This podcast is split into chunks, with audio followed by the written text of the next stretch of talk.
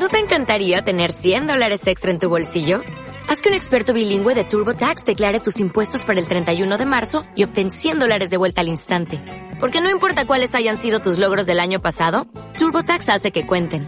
Obtén 100 dólares de vuelta y tus impuestos con 100% de precisión. Solo con Intuit TurboTax. Debes declarar para el 31 de marzo. Crédito solo aplicable al costo de la presentación federal con TurboTax Full Service. Oferta sujeta a cambios o cancelación en cualquier momento.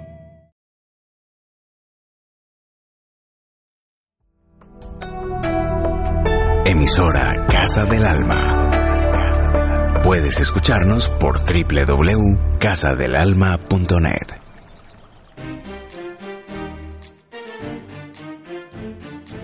Escucha las señales. Un programa para identificar cómo interpretar el lenguaje de la vida a través de la intuición. Conduce Mariana Olivares Cataño.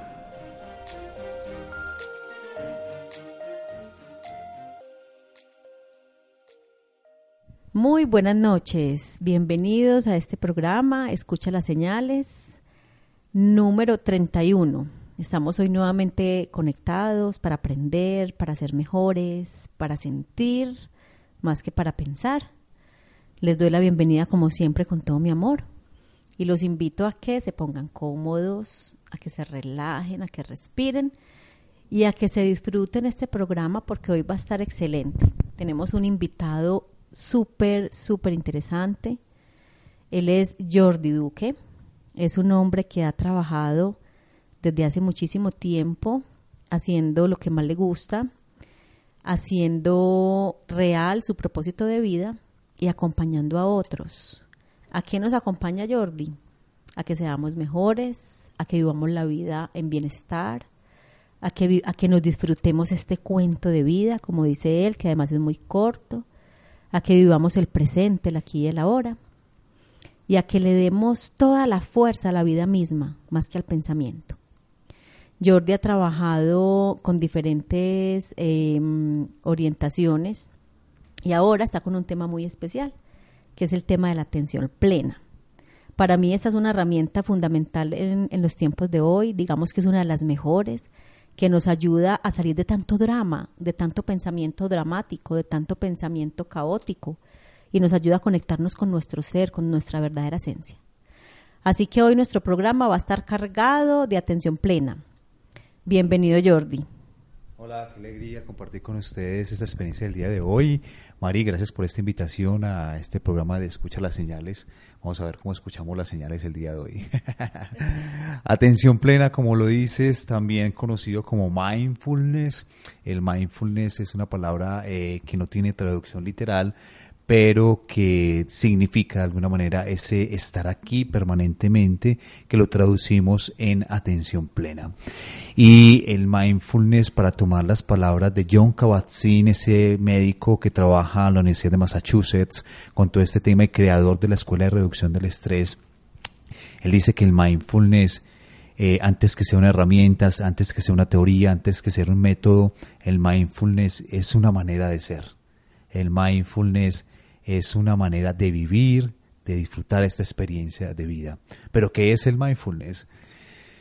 El mindfulness para mí se ha convertido en una de las herramientas, gracias a los estudios de con la MBSR, Mindfulness Based Stress Reduction, de Massachusetts, más otros estudios que he realizado con la Escuela de Desarrollo Transpersonal en España. Y bueno, hay una cantidad de herramientas sobre el tema de reducción del estrés y de la ansiedad el mindfulness para mí se ha convertido como un camino de vida en el cual lo que hago permanentemente es una autoobservación sobre que los pensamientos que tengo, sobre las ideas que me llegan y cómo esas ideas generan una sensación corporal en mi cuerpo.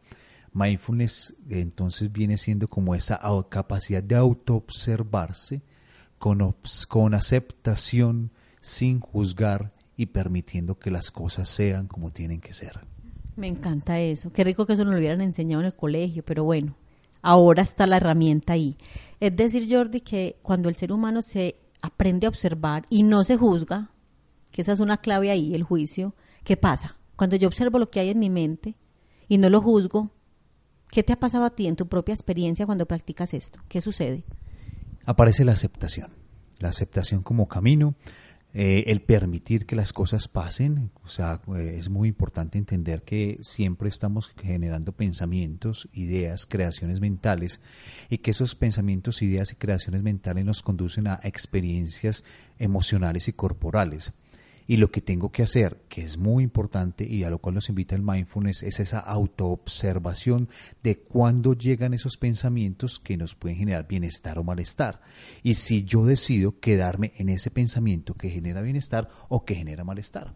Porque muchas de las cosas que están sucediendo con el mindfulness, por ejemplo, las clínicas psiquiátricas en el mundo lo recomiendan mucho, es porque muchas veces nos llegan pensamientos y nos quedamos con ellos y aparece la palabra que se llama rumiación ese quedarnos rumiando un pensamiento que me genera emociones, sentimientos y estados de ánimo que pueden llevarme a experimentar cosas que no quiero experimentar, dolor, tristeza, melancolía, depresión, angustia, etcétera.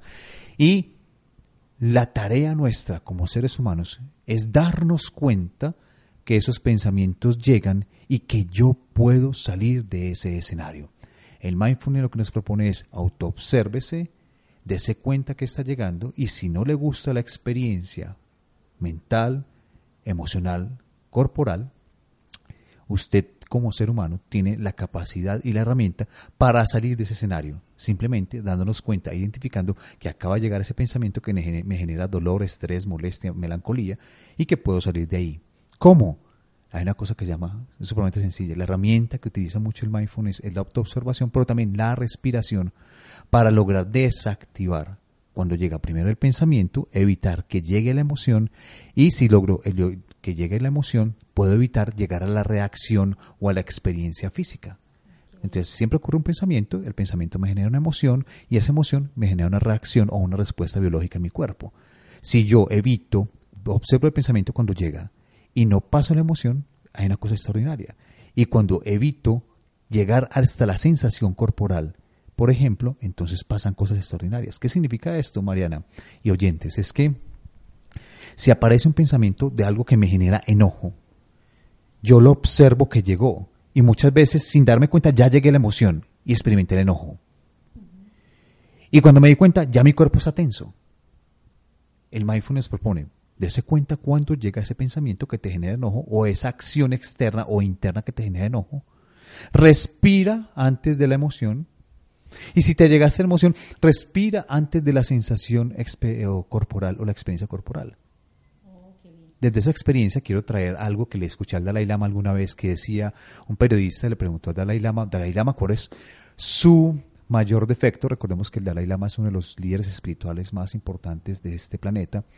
Eh, y el Dalai Lama le contestó, yo soy el hombre más enojado del mundo. Y el periodista sorprendido le contesta, pero usted es el Dalai Lama, ¿cómo que es el hombre más enojado del mundo? Y el Dalai Lama contesta, sí, lo que pasa es que yo me doy cuánto, cuando arriba el pensamiento de enojo y no lo dejo que se convierta en emoción y no lo dejo que se convierta en sensación en mi cuerpo.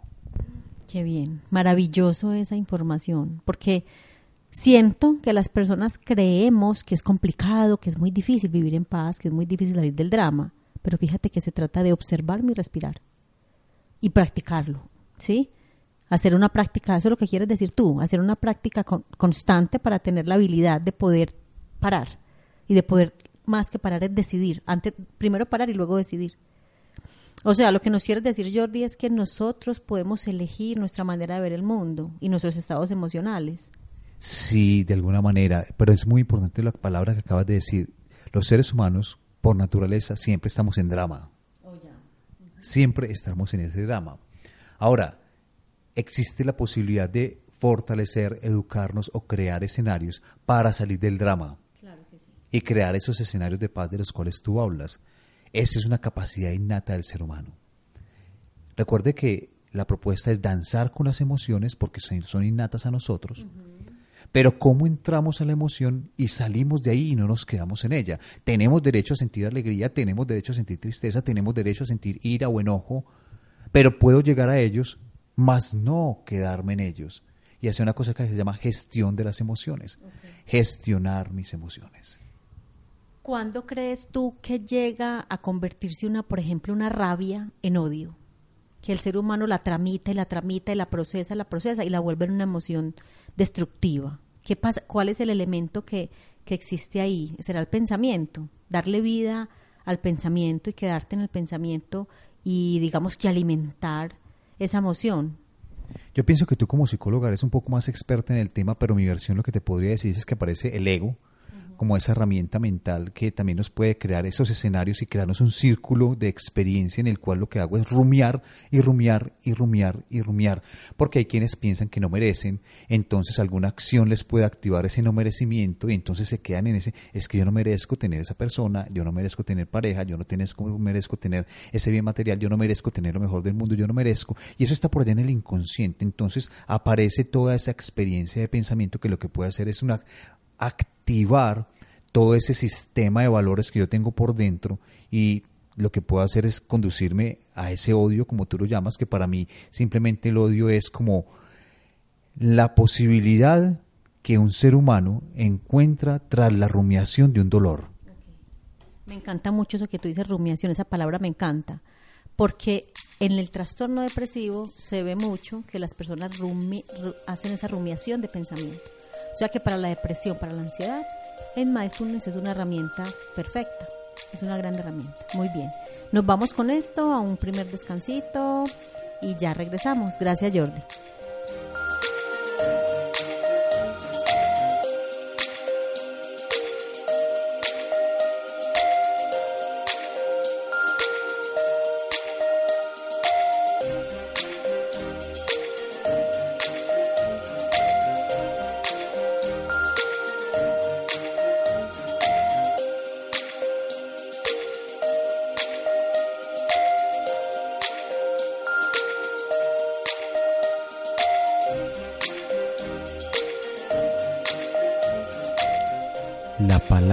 Felicidad perdería su sentido si no se equilibra con la palabra tristeza.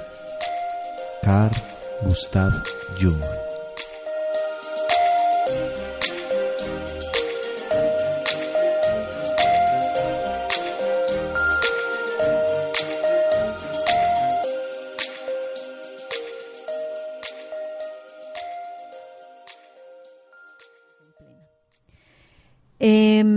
Hemos dicho en anteriores programas que lo que pensamos no es real, que no le demos vida al pensamiento, porque nosotros no somos el pensamiento, tampoco somos el cuerpo, somos algo más. Y el pensamiento nos funciona muchísimo para ser los seres humanos que somos, es muy importante para tomar decisiones, pero si te dejas llevar por él y dominar por él, puedes caer en la enfermedad. Quiero que mm, invitarte, Jordi, para que nos digas herramientas, herramientas para practicar desde nuestra casa el tema del mindfulness o de la atención plena para estas personas que de pronto no tienen un acceso a hacer un curso, que no les queda fácil en el momento, que viven muy ocupados, que tienen un trabajo de 10 horas.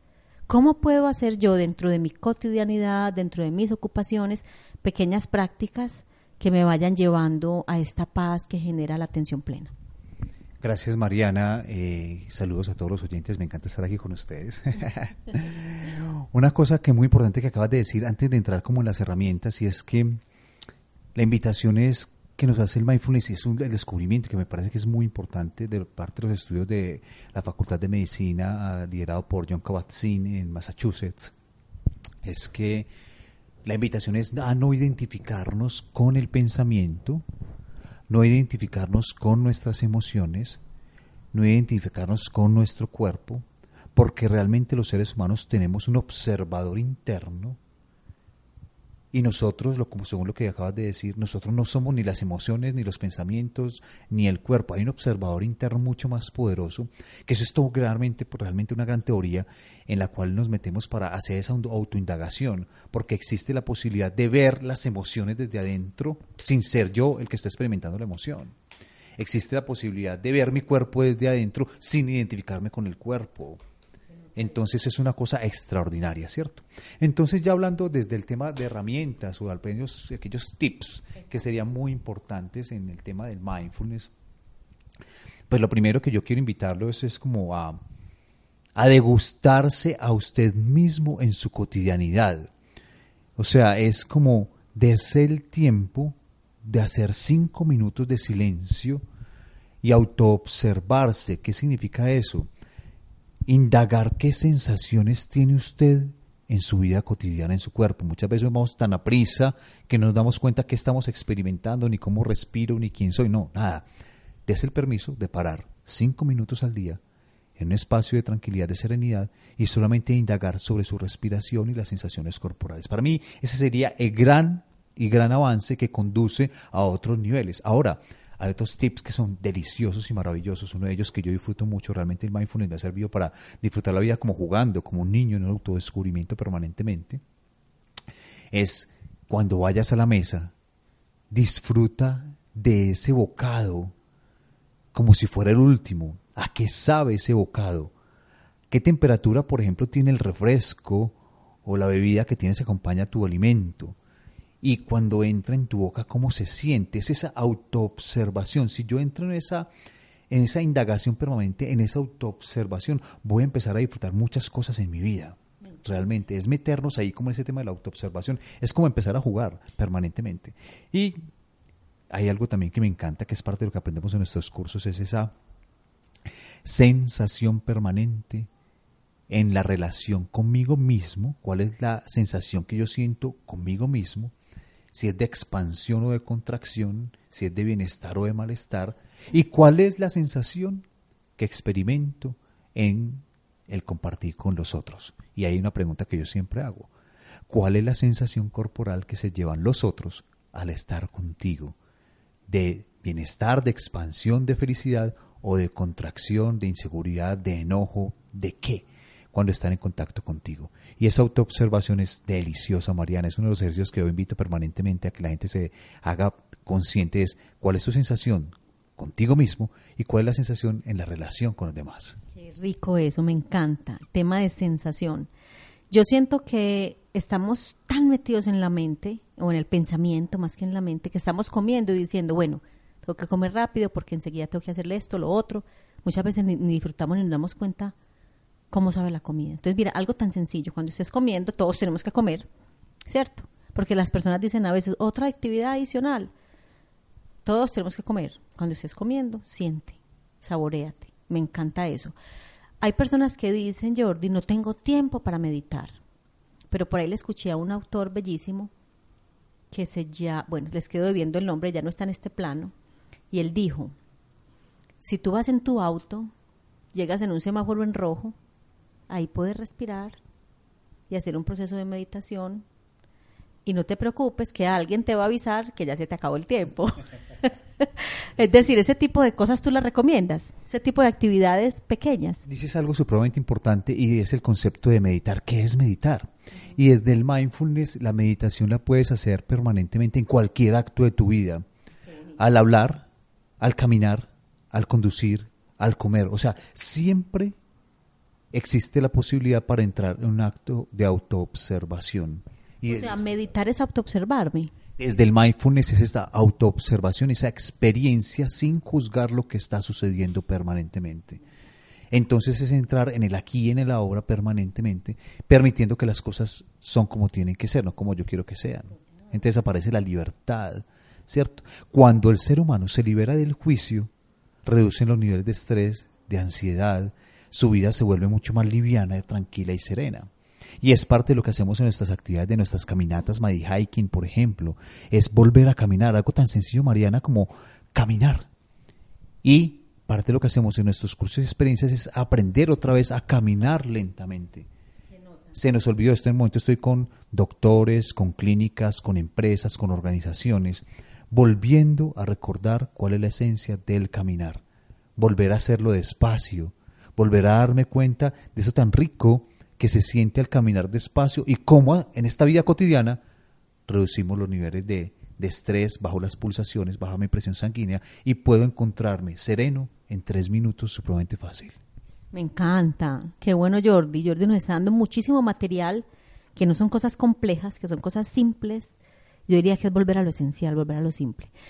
Jordi, si lo miramos desde el otro lado, vamos a mirar el otro lado para que las personas puedan comparar un poco. Cuando un pensamiento está lleno de juicios, ¿qué sucederá con ese ser humano? Cuando un ser humano todo lo juzga, ¿qué puede suceder? Si, si nosotros ser dioses, pues, y decir que sucede esto y eso, pero ¿qué, ¿cuáles son las probabilidades en la vida de un ser humano que siempre está juzgando? El juicio parece como una de las eh, herramientas que tiene el ego para defenderse o sentirse cómodo de alguna manera. Y el juzgar lo que hace es llenar nuestra actividad mental. Recuerda que los seres humanos pues, tenemos entre 70 y 100 mil pensamientos por día, algunas mujeres 150 mil pensamientos por día, más de 1.4 pensamientos por segundo. Entonces imagínate, toda esa mente llena permanentemente de juicio, una mente permanentemente llena de juicio, lo que va a hacer es una mente reactiva, porque ya no le cabe nada más.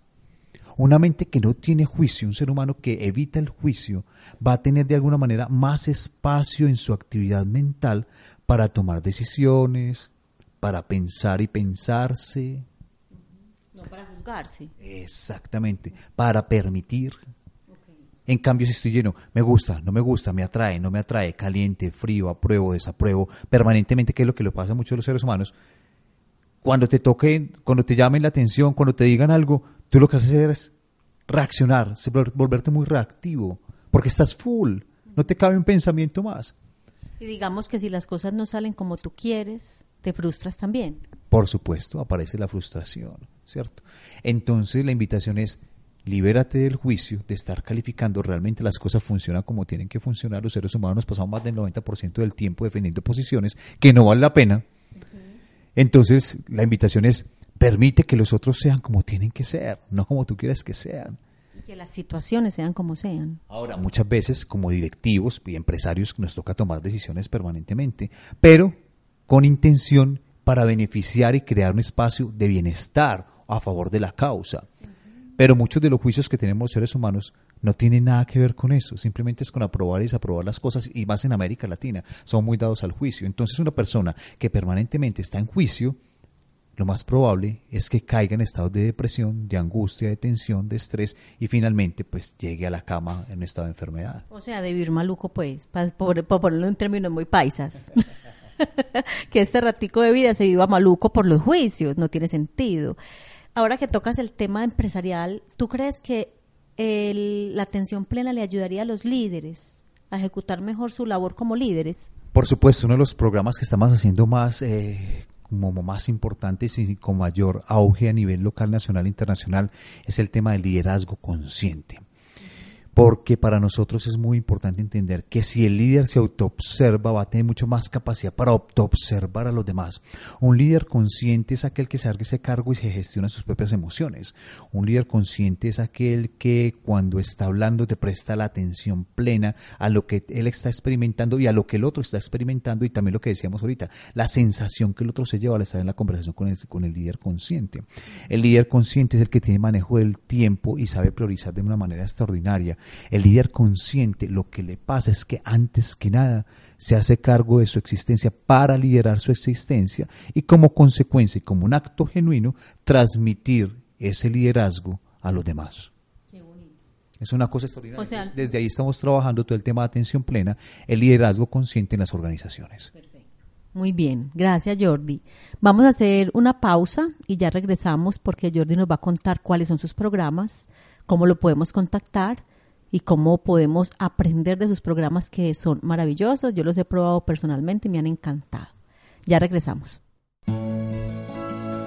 Para comunicarte con Mariana Olivares, puedes hacerlo a través del correo electrónico consultoriamariana.olivares.hotmail.com Celular 313-673-8004. Facebook, Mariana Olivares. Instagram, arroba.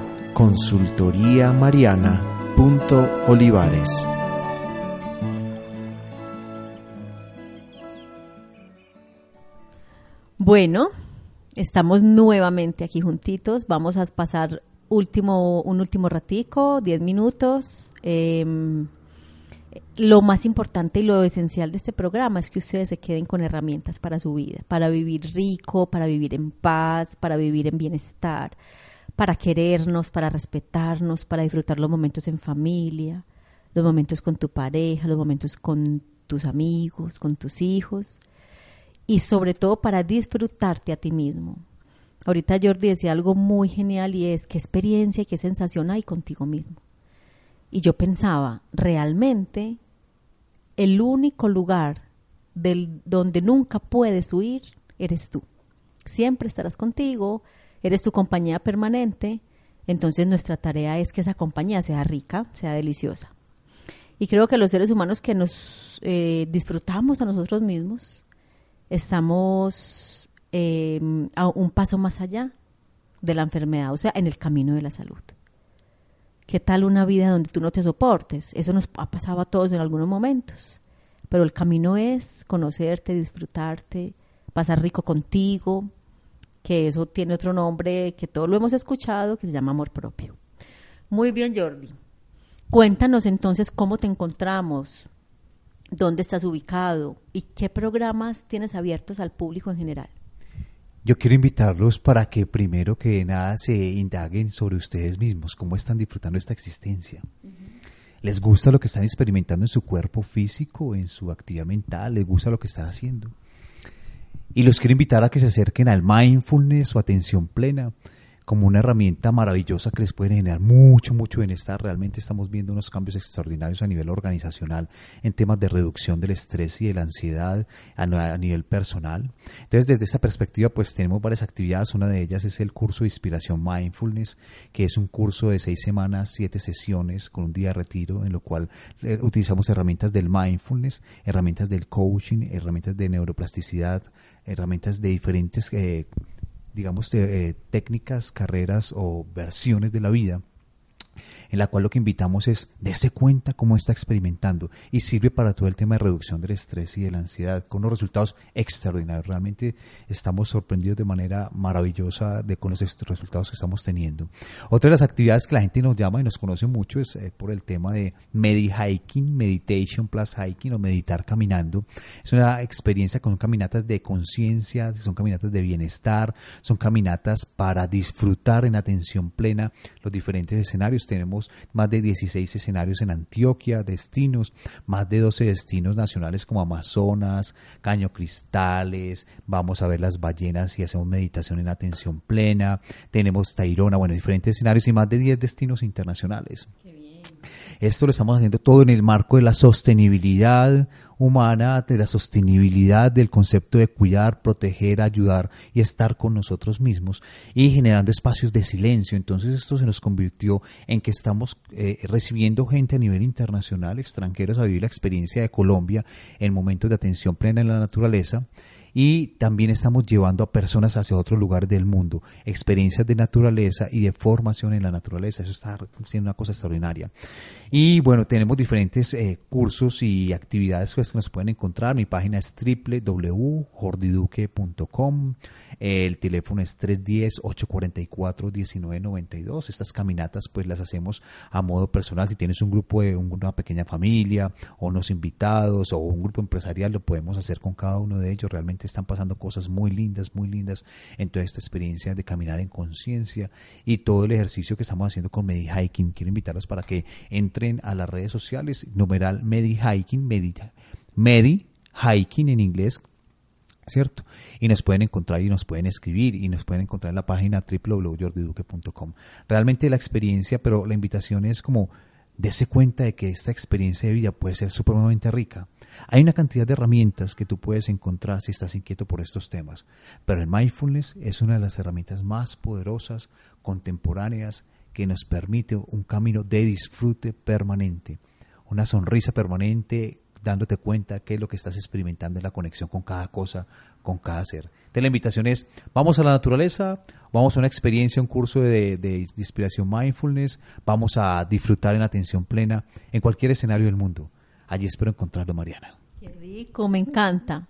Y se lo recomiendo muchísimo porque personalmente lo he experimentado y me ha encantado y seguiré experimentando contigo en esas caminatas tan bellas. Eh, pregunta, se me surge esta pregunta. Y la pregunta es, ¿qué tiene que ver esta atención plena con el tema espiritual? ¿Cómo lo conectas tú? Yo quiero entender que la atención plena desarrollada como el mindfulness desde la Universidad de Massachusetts, que es uno de los eh, modelos que tenemos, está entendido más como hacerte cargo de tu actividad mental y de aquello que estás pensando como camino.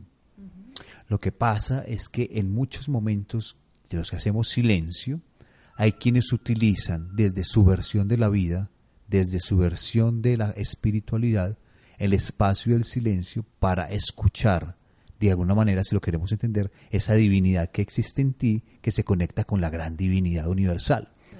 Pero desde el mindfulness como reducción del estrés y de la ansiedad, entendemos el mindfulness como una actividad mental de la cual tú te puedes hacer cargo para darte cuenta cuáles son los pensamientos que te llegan. Ahora, vuelvo y repito, en muchos momentos de silencio, y de autoobservación puede aparecer esa conexión con el todo, que se llega de acuerdo con la versión que cada uno tenga de esa dimensión espiritual.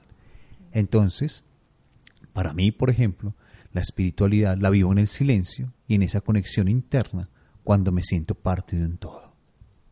Qué lindo. Y te hago esta pregunta porque he estado pensando en que la experiencia con la divinidad precisamente es una experiencia y es una experiencia personal.